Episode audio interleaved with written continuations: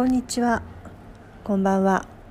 日日これ紆余曲折日記第7回目の放送を始めたいと思います。パーソナリティのリワコム X です。今日も、えー、適当にお付き合いください。よろしくお願いします。まあ、今日はあの前回の続きで、えーまあ、語学と健康あ健康と語学はお金をかけたら負けという話の続きをしたいと思います。まあ、負けっていうかね勝ちとか負けって関係ないんですけどね本当はねなんかタイトルちょっとそういう風につけてみたんですけどで今日もあの健康の話を前回したので、えー、続けたいと思うんですけど、まあ、とにかく私もすごいアトピーがひどかったんですよね。でそれでまあ病院に入院したっていう話を去、えー、と前回もしたと思うんですけどあのやっぱりまあ私全病気全般について語ることはできないので、まあ、とりあえずアレルギーとか、まあ、アトピーが今自分にとっても一番の問題なのでそれについて、まあ、話していきたいなと思うんですけどもやっぱりあの病院に勤めてる頃ものすごい数の患者さんを見てきて思ったのは自分の体はやっぱり自分が医者になるしかないなっていうことを思いました。ぱり万人に効く治療法っていうのは基本的に当たり前ですからないんですよね。まあ、80%効いたり、まあ、70%効く人もいれば、まあ、中には90%ぐらいその治療法が合う人もいるかもしれないけどもやっぱり全部みんながみんなその同じ治療法が効くっていうことはないのでやっぱり自分でいろいろ試して続けられて無理なく続けられてでだんだんフェードアウトできるっていう方法をもう自分で作っていくしかやっぱりないと思いますね。うんまあ、いずれねあの人間死んじゃうので病気のままでも別にいいとは思うんですけどただやっぱりいろいろ面倒くさいですよね。私もアトピーがひどい時はあのちょっと洋服が着れなかったりあと夜全く寝れなかったりとかそういうのは、まあ、生きててもあんまり楽しくないのでそういう状態は出したいなと思ったし、まあ、今もちょこちょこアトピーっていうかまあ湿疹は出るんですけど、まあ、イスラムなイスラム教徒なので半袖とかねあのなんか短パンとか、まあ、年も年ですしそういう格好もしなくてもいいくなったので多少何か湿疹がちょっと出たところであまり気にしなくてもいいっていうそういうのもあるのでそんなにあの真剣に治そうとも思ってないんですけどもでも昔のそのもう外にも出られないとかあの私も結構アトピーで髪の毛がもうどんどん抜けてしまって剥げたりとか、えー、眉毛も全然なかったり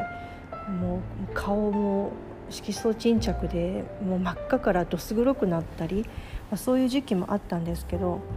そういうのからはやっぱり解放されたいですよね。で何があのぱりやんなきゃいけないかなと思った。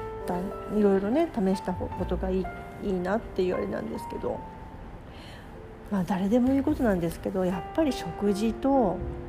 ほどほどの運動とあと睡眠ですね、まあ、ストレスですよ。やっぱりこの3本柱というかこれ基本ですよね。でそれを自分の経済力とか、まあ、今置かれてる状況とかそういう中でどこまでやっていくかってことなんじゃないかなと思うんですよね。えー、昔アトピーがひどい頃私はあの東京に住めなかったんですね今は全然東京あの好きですけどもでもとてもじゃないけど東京にもういたくないなんか住めないもっと空気のきれいなところに逃げないと死んでしまうぐらいの勢いで地方で、まあ、暮らしてたんですけども、まあ、そういうふうにして地方に行った方がいい人は行けたらね行ったらいいと思うしいやいやもう東京で何とかして直したいっていうんであれば、まあ、その中でできることをやっていくしかないしでもねひどい時は本当にある程度、うん、いたわってあげた方がいいんじゃないかなと思います。でまあ参考までに私が過去にやっていたさまざまなその治療ですけど、まあ、漢方もやったしなんか針刺してあのちょっと血を出してそこをすっきりさせるとかいうのもやりましたし、まあ、いろいろやったんですけどでも最終的にというかその一番ひどい時から、えー、ある程度良くなる時までにやったのは、えー、まず乳製品を断ったことですね。それからあの完全本当に和食にしたこと。それから一時期あのお肉も立ってました。卵もほとんど食べなかったしいわゆるあのマクロビマクロビオティックでしたっけ？なんかそれっぽいそれなんちゃってそれみたいなぐらい野菜とか玄米とかにしてみたりあとはインスタントとか加工されたものはほぼほぼ食べなかったし、えー、ファーストフードとかもほぼやめてたしあとは、えー、ポテトチップスとかそういったものも一切やめてましたね。だけどやっぱり良くなってきたら食べちゃうんですよねそういうのね。美味しいし。で今は結構食べてます。でも食べてもまあ、うん、そんなに悪化しないから自分でセーブしながら気をつけながらしてますけど。でも一度ねあのしっかりといろんなものやめてみるっていうのもいいと思うんですよね。そうやって自分の体の変化をこう数ヶ月単位で追ってみるとあこれはいけるとかあこれはダメとかそういうのが分かってくるから、ね、私がいいと言ったからといって、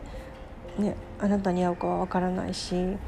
私も誰かがいいって言ってもそれは私の体に合うかどうかも分からないしなのでぱり自分で試していくのが一番だと思いますね。ただまあどう考えても、まあ、あんまり加工品食べ過ぎると良くなさそうですよね。ただ、まあ、例えばあの避難所で暮らしてるとかどうしても新鮮なものが手に入らなくて食料がそういうものしかないっていう状況であればしょうがないですけども、まあ、選べるんであればなるべく自分で自炊をした方がいいし、それとあと食べ過ぎないようにした方がいいし食べるならよく考えてとか、まあ、開放日を作ってその日は思いっきり食べるとか、まあ、それも人それぞれですよね。そういうのをやっぱり自分で考えて試してやっていくのが一番なんじゃないかなと思いますね。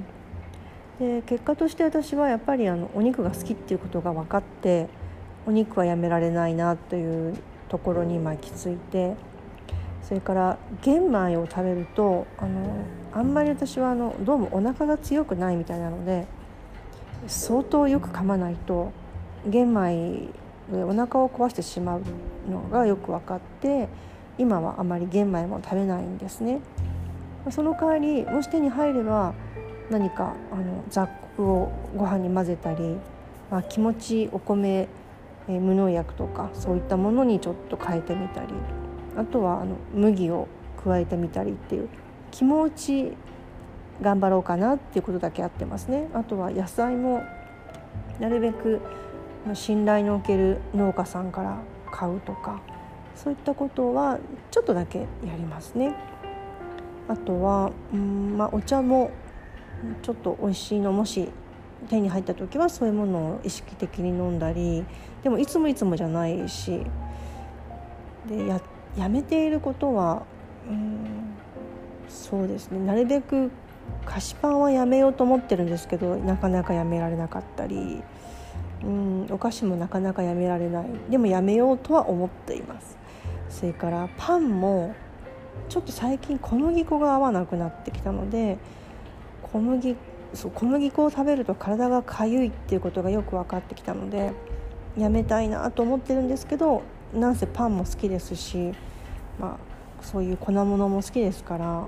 ここも時々食べながら隙間をあの日にちを空けて食べてみたりそんな風にちょっと気にしていますね。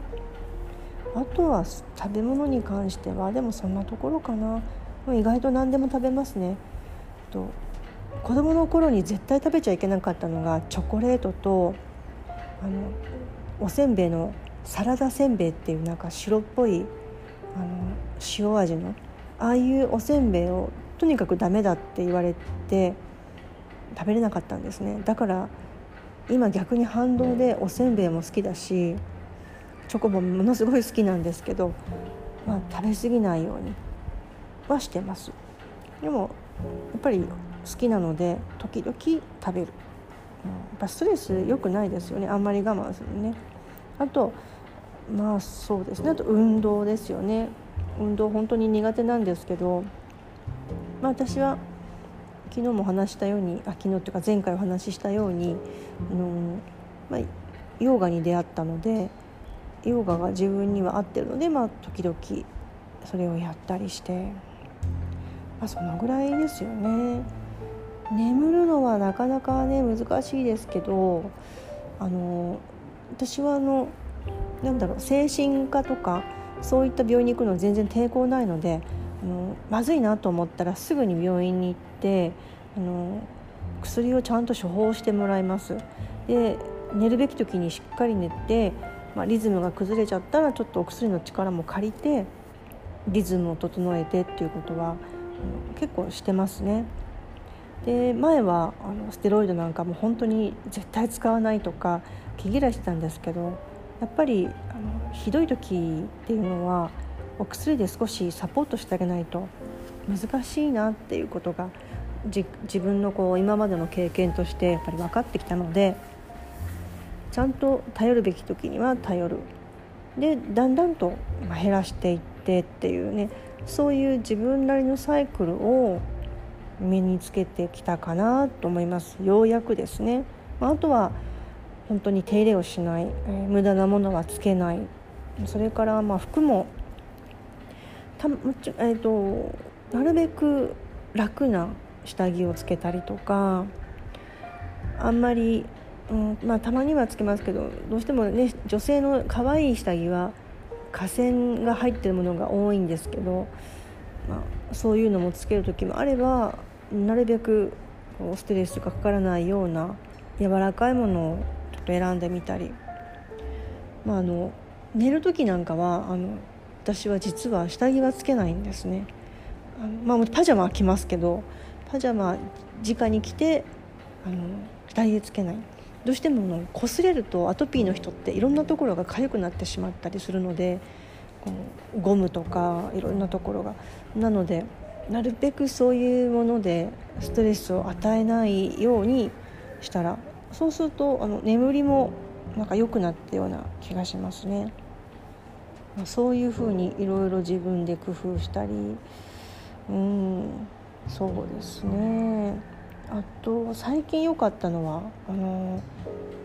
ドイツのハーブティーですね。これが私にはすごく合いました。初めはお値段もちょっとしたので半信半疑ではあったんですけどもま、ちょっと親しい友達、まあ、あの知り合いの人が